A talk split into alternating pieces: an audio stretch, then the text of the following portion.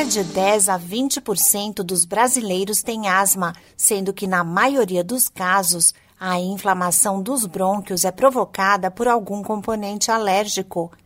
A doença é a quarta causa de hospitalizações pelo Sistema Único de Saúde, o SUS, com mais de 120 mil pacientes internados a cada ano. O asmático pode apresentar falta de ar, dor no peito, tosse, dificuldade respiratória, que podem variar de intensidade e duração.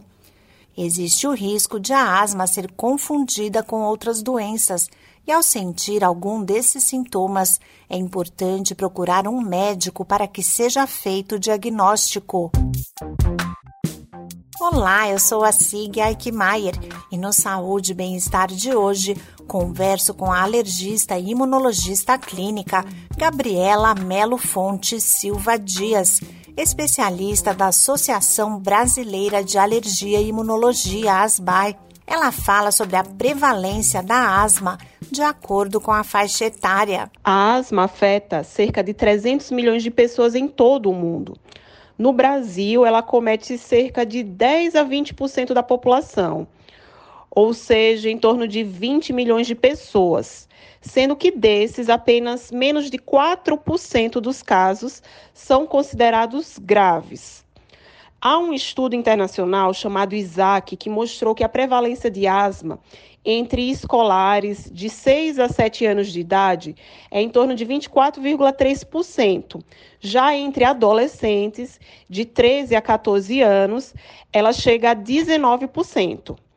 Na infância, ela comete mais indivíduos do sexo masculino e torna-se mais prevalente e mais grave nas mulheres quando ela é, acontece depois da adolescência. A alergista e imunologista clínica Gabriela Melo Fontes Silva Dias diz que a mais comum é a asma alérgica. A asma é uma doença heterogênea que é caracterizada por um processo inflamatório crônico com obstrução das vias aéreas inferiores.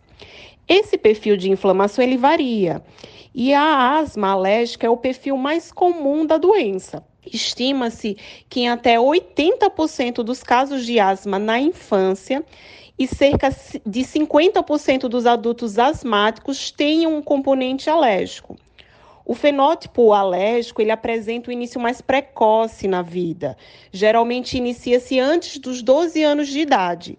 E ele mostra uma associação com história familiar e pessoal, tá? De outras doenças atópicas, como por exemplo a rinite, dermatite atópica, alergia alimentar. Então, essa caracterização do perfil da doença é fundamental, já que hoje nós procuramos fazer sempre uma medicina personalizada e com tratamento direcionado, e para asma não é diferente. De acordo com a especialista, a asma pode evoluir para quadros graves e até provocar a morte do paciente caso ele deixe de fazer o tratamento corretamente. Por ser uma doença crônica, a asma não tem cura, e sim controle. E esse controle, sim, ele deve ser constante. Não necessariamente a pessoa precisará de medicação em todas as fases da vida, Porém, o um acompanhamento de um paciente asmático, ele deve ser regular e jamais negligenciado ou muito menos minimizado, tendo em vista que a doença ela pode ter um caráter fatal. O tratamento de base da asma é feito com corticoide inalado, mas dependendo do quadro, podem ser utilizadas outras medicações.